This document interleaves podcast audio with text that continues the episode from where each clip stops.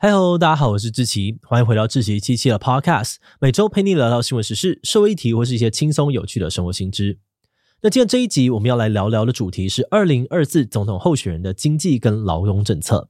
总统大选要到了，你知道每个候选人的政见是什么了吗？欢迎来到我们 Tinder 到你的总统，听听总统的政见，看谁跟你最速配。上一集我们有说过，选总统跟滑交软体的感觉有点类似，都是要找看看对方跟自己的共同点。但选总统最不一样的地方是，就算你放弃投票或者选择的权利，还是有人呢会当选，有点像是被强迫配对的感觉。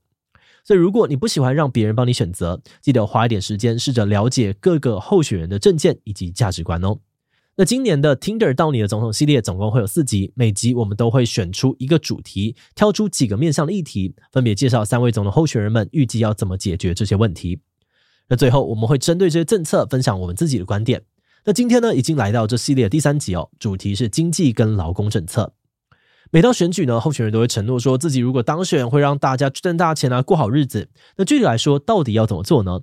我们仔细观察候选人经济跟劳工政见，发现他们大多围绕在四个面向上，分别是加速产业转型、融入区域经济、抢救劳保年金以及改善劳动条件上。所以，我们这集呢，会把重点聚焦在这四个面向来讨论。不过，在进入今天的节目之前，先让我们进一段工商服务时间。你是否跟我一样有减重复胖的惨痛经验呢？先别气馁，我和减重名医宋业仁一起推出了外食减重学线上课程，会带你根据体质避开复胖地雷，让好不容易瘦下来的你，不再因为三餐外食、没空运动等等的原因，让体重回到原点。课程首先会带你掌握外食判断指南，一眼就能够根据食材类型与烹调方法来找到好吃、便利又能够瘦的日常外食。那如果想要杜绝复胖，那就一定要认识影响减重成效最关键的荷尔蒙体质。根据体质调整作息与饮食来减重，就不用勉强自己疯狂运动、节食挨饿，更不用担心一旦松懈就迅速的膨胀复胖。这套让我四个月减下十四公斤的外食减重学，限时早鸟贩售五折起，即省两千五百五十元。输入我的优惠码七七 C O F I T，还能够再折两百元。想要战胜复胖、成功减重的朋友们，赶快点击资讯栏看看吧。好的，那今天的工商服务时间就到这边，我们就开始进入节目的正题吧。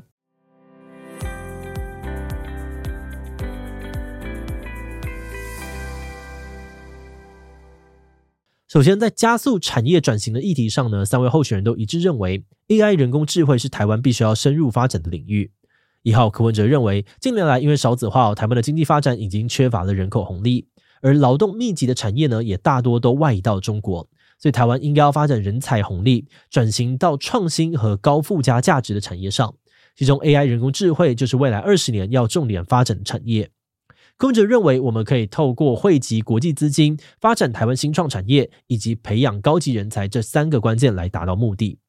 另外，在教育方面，他们也提出要建立 AI 智慧校园，并且推动城市设计课程，培养学生未来的 AI 能力。不止因应未来发展哦，也可以落实教育平权。那二号赖清德认为，台湾拥有世界级的 ICT 产业和半导体供应链，是目前发展 AI 的重要优势。这是因为过去他在担任行政院长期间呢，推动了台湾 AI 行动计划，打下了良好的基础。未来基于台湾的地域特色之下，他会持续的扩大对 AI 的投资，打造出符合在地文化的 AI 对话引擎，加速生成式 AI 系统的发展。另外，他也强调 AI 发展同时呢，要兼顾到弱势群体，会将城市语言啊、AI 沟通等等的数位基本技术导入国高中课程，打造出数位平权。而三号侯友谊认为，目前台湾人才高出低进的情况严重，而缺乏人才会影响到人工智慧发展，所以他提出了三个方向的政策。首先，要结合 AI 科技，推动产业创新跟转型，强化产业竞争力，像是持续的发展新兴科技领域，协助大学院校广设 AI 应用学院，扩大产学合作。再来呢，是扩大相关的科技产业的租税奖励。最后是鼓励青年创业，扶持新创产业，像是打造创业者的共享办公室等等。那除了推动 AI 发展哦，加入全球的区域经济也是三位候选人的重点目标。在讲第二个面向区域经济之前呢，我们要先来解释一下，等一下主要会提到的三个贸易协定。首先是 ECFA，也就是两岸经济合作架构协议，在二零一一年呢，在马英九总统任内已经和中国签订。ECFA 主要是用来规范跟协商两岸的贸易和投资行为。而其中，在贸易的项目包含了服务贸易，简称为服贸，还有货物贸易，简称为货贸两大块。不过，目前这两项都还没有协议完成。那现在 ECFA 有在运作的是货贸里面的早收清单，从二零一三年开始列在这个清单上面的商品就可以全面零关税的进入对方市场。不过最近呢，中国认为台湾在两岸往来的关系上面构成了贸易壁垒，就是有不公平的情况，所以在二零二四年的一月已经停止部分产品的关税优惠。但台湾政府不接受这个结果，认为这是政治操弄。那接下来要讲的是 CPTPP，也就是跨太平洋伙伴全面进步协定。这个协定呢是由十一个国家共同签订的，包含了日本、加拿大、纽澳等国家。里面的成员国呢，GDP 哦占了全球的十五 percent 左右，可以说是一个非常巨大的市场。不过，CPTPP 的加入标准很高，涵盖了很多超过 WTO 所规范的议题。台湾在二零二一年的九月递交了申请函，而中国虽然还没有参与，但他们也正在争取加入。目前，中国跟台湾两边的程序都还在审核当中。最后呢，是 RCEP，又叫做区域全面经济伙伴协定，成员呢有中国啊、日本、韩国以及东协十国等十五个国家，是目前全球覆盖人口最多、经济规模最大的多边贸易协定。那说完这三个贸易协定之后呢，我们就要来看看三位候选人对于区域经济的政见。首先，三位候选人都同意哦，台湾是个小岛国，必须要跟世界各国合作才能够共创经济。不过，到底要不要跟中国合作，大家有不同的想法。一号柯文哲认为，台湾的区域经济发展必须要跟中国合作，但要特别小心风险。他认为，现在政府主张要加入 CPTPP，但是这个组织的加入门槛太高，而且对于台湾的贸易占比只有二十六 percent，那还不如去跟中国谈，积极的加入 RCEP。因为光是 RCEP 里面的中国呢，跟东协十国就占了台湾总出口的五十八 percent。他认为，如果处理好两岸关系，台湾就有机会加入 RCEP，那就像是台湾跟中国同时都是 WTO 的成员国一样。另外，他也认为已经签订的 ECFA 无法废除，但为了降低风险，应该要先通过两岸监督条例，落实公开透明、人民参与、国会监督原则之后，再优先处理比较没有争议的货贸。再来是二号赖清德，他认为目前台湾已经走向世界，如果把目标放在跟中国合作，是在走回头路。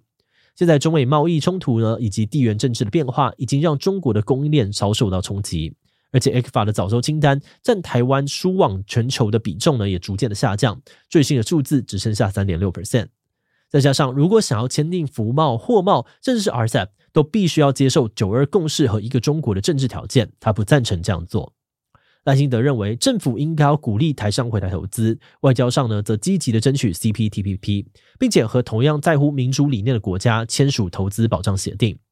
比如说，过去和美国签订二十一世纪贸易倡议，跟英国签订提升贸易伙伴关系协议，都可以把台湾企业的产品行销到全世界，减少关税的影响。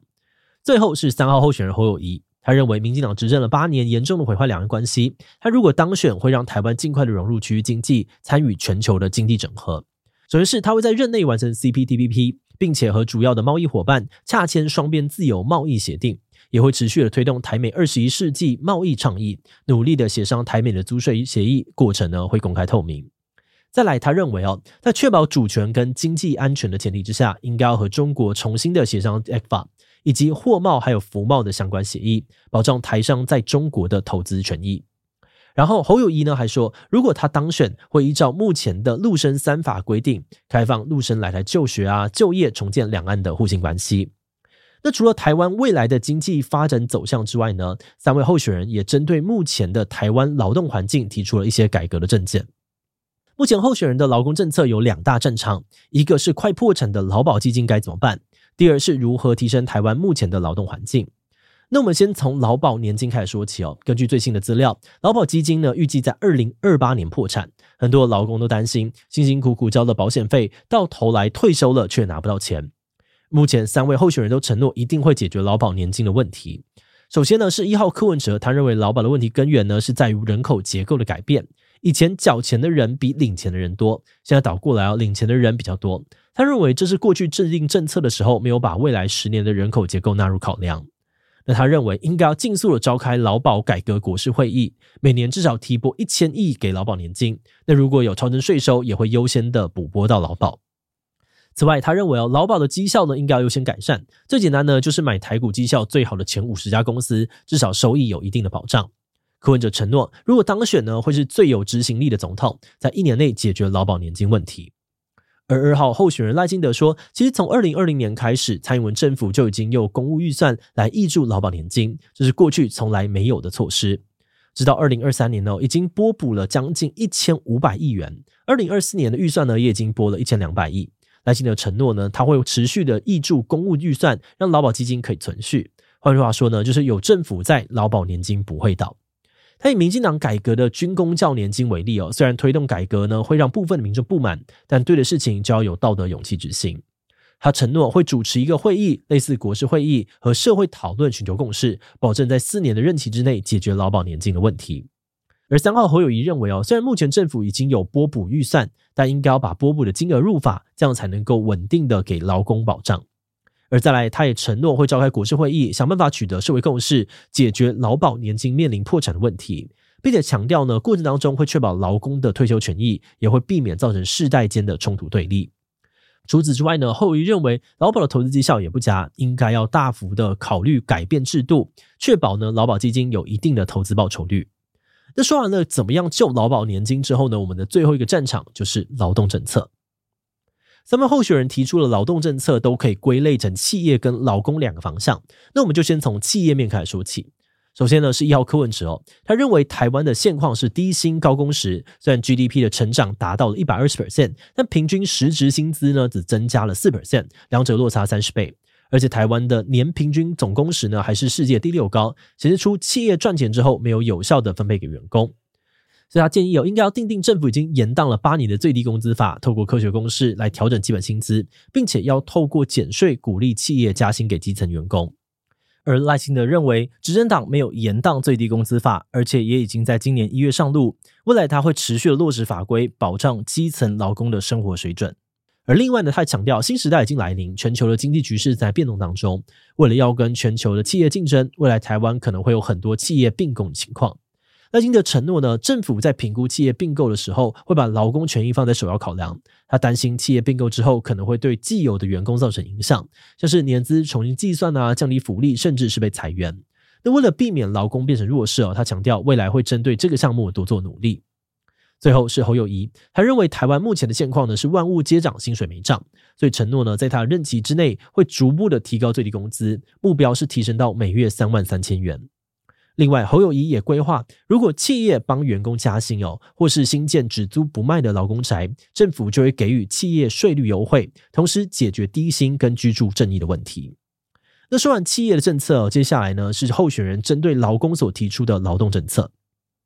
柯文哲的劳动政策呢是以友善环境保障劳权出发。首先，他认为教师节啊、劳动节应该都要列为国定假日，这样大家呢才不会有放假不同步的情况。再来呢，他要增加家庭照顾假天数，并且增订以小时为单位的亲子假，让劳工可以更弹性的育儿。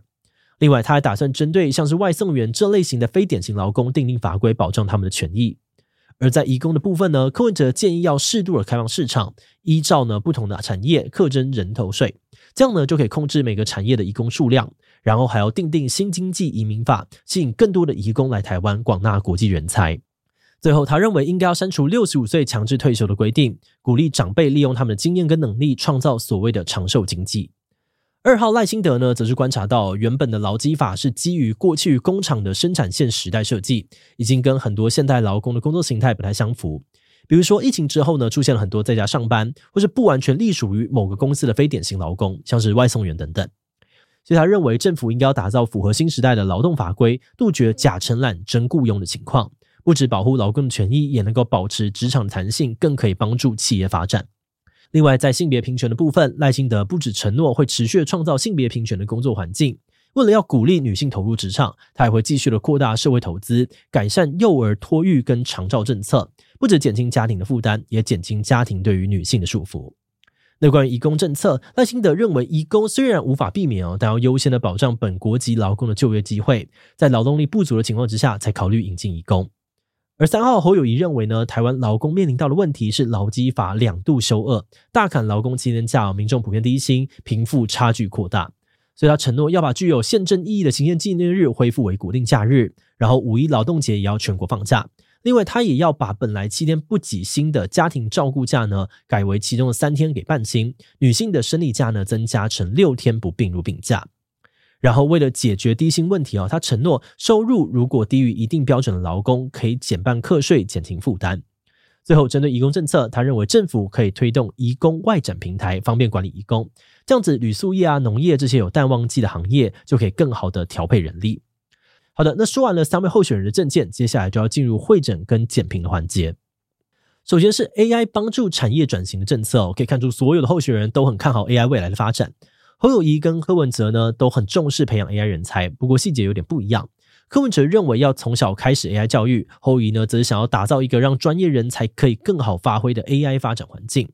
而赖清德认为，目前政府的政策已经有在培养 AI 人才，应该要更进一步打造台湾自己的生成式 AI 系统。再来针对发展 AI 可能会扩大数位落差的问题，柯文哲和赖清德考虑从学校开始就努力的消除数位不平等。侯友宜呢则是针对没有钱啊、没资源的青年提供奖励，支持年轻人在 AI 领域创新。我们认为三位候选人的政策都各有亮点。未来如果候选人可以采纳其他候选人的政策，或许对于台湾的未来发展更有帮助。那接下来呢是区域经济的政策会诊。在区域经济的项目当中呢，三位候选人的立场基本上可以用要不要跟中国合作来划分。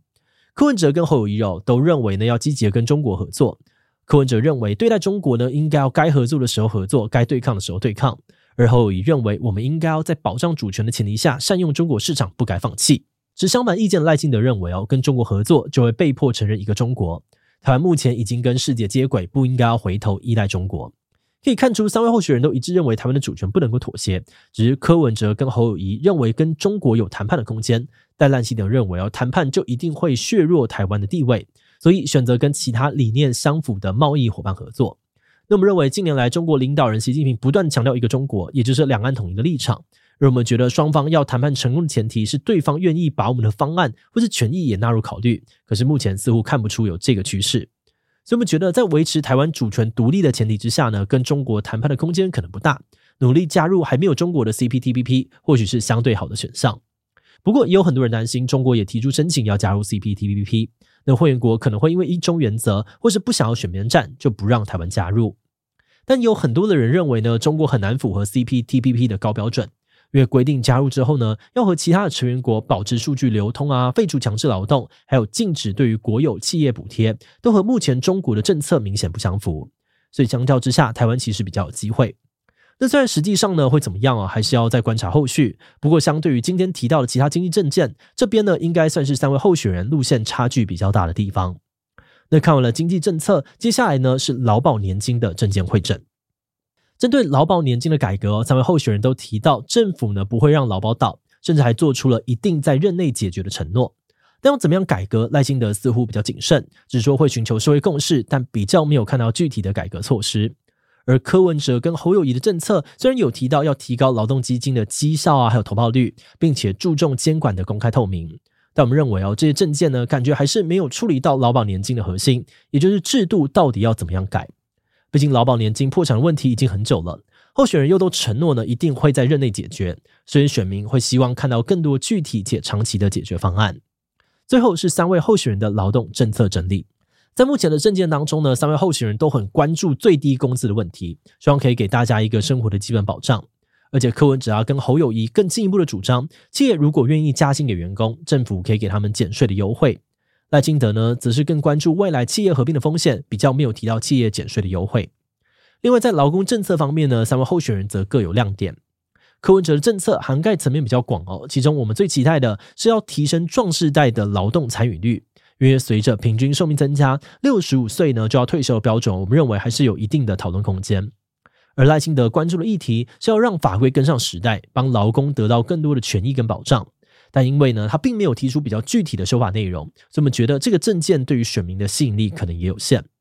最后，侯友宜提出想要建立移工外展平台分配劳动力，我们觉得也很有创意。但同时呢，也担心劳工不定期的转换雇主啊，跟劳动环境，要怎么样保障劳工的权益，可能是一个新的挑战。节目最后也想来聊聊我们制作这集的想法。我们前面说到，每到选举，候选人都说要让大家赚大钱啊，过好日子。那我们就很好奇，蔡英文总统执政的八年，大家的感觉是什么？如果从数据上面来看，GDP 确实有成长，台湾也已经成为了全球第二十一大经济体。理论上面呢，大家应该要感觉自己的生活变好才是。但我们在搜集资料的过程当中，发现有些人确实觉得生活更好，不过也有很多人认为这八年呢在原地踏步，甚至还有人觉得更差了。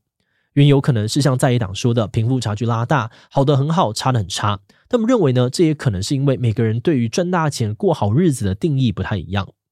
有的人在乎的是存款有没有增加，但有些人呢，在乎的是更抽象的，比如生活有没有安定感。那就算呢，只看这个在乎存款的人，存款要增加多少，会让他觉得自己过得很不错。每个人想的可能又都不太一样，而这些对于美好想象的差异，也会让每个人关注的议题面向看起来不一样。比如说，有些人觉得自己低薪的问题最重要，但有人觉得一定要跟中国保持距离才能够获得安定感。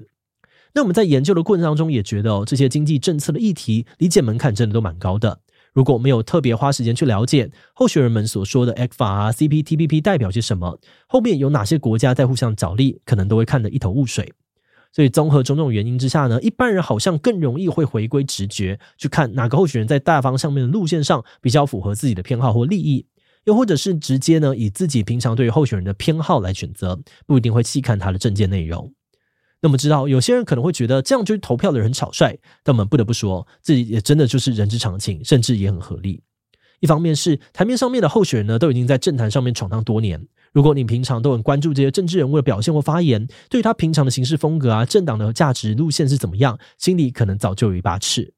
而另外一方面是，虽然我们今天影片呢已经做比较长了，但其实还有很多，比如像是观光啊、农业等等的方向没有纳入讨论，代表这个议题呢真的是非常的复杂，要一个一个细看，真的会蛮累人的。那说到这里，我们也想要顺便提醒，在国际趋势之下，三位候选人在谈经济议题的时候，都会特别把环保，尤其是近邻碳排加进来考量。所以，如果你想了解更多，可以回去看看我们上一集的 Tinder 到你的总统能源气候篇，里面有更详细的探讨。最后，我们今天所有的证件资料来源大多呢都是从候选人的竞选网站啊、证件发表会上搜集。虽然有采用部分的媒体报道，但比较没有办法面面俱到。那因为篇幅的关系，也比较没有办法讨论到执行层面的部分。所以，如果大家有任何的想法或资讯，也都欢迎在留言补充跟讨论哦。之后，我们还有最后一集听得到你的总统国防两岸篇，记得持续的锁定志祺七七 Podcast 哦。好的，那我们今天关于总统候选人的经济劳工政策的介绍就先到这边。如果你喜欢我们的内容，欢迎按下最终订阅。如果是对于这一集总统候选人的经济劳工政策的内容，对我们的 Podcast 节目或是我个人有任何的疑问跟回馈，也都非常的欢迎你在 Apple Podcast 留下五星留言哦。那今天的节目就到这边告一段落，我们就下集再见喽。Hello，在节目结束之前，有个消息想要告诉大家，我们的访谈节目要搬家喽。为了让喜欢访谈的观众可以更容易的找到想看的内容，以后我们会把 Podcast 访谈节目集中搬家到一个新的频道去。这个新频道就叫做“强者我朋友志祺七七访谈 Podcast”。在这里会看到我们访谈来自各界的强者。欢迎喜欢访谈节目的你，赶快点击资讯栏的链接抢先订阅起来。好的，那今天的节目就到这边，我们就下次再见喽。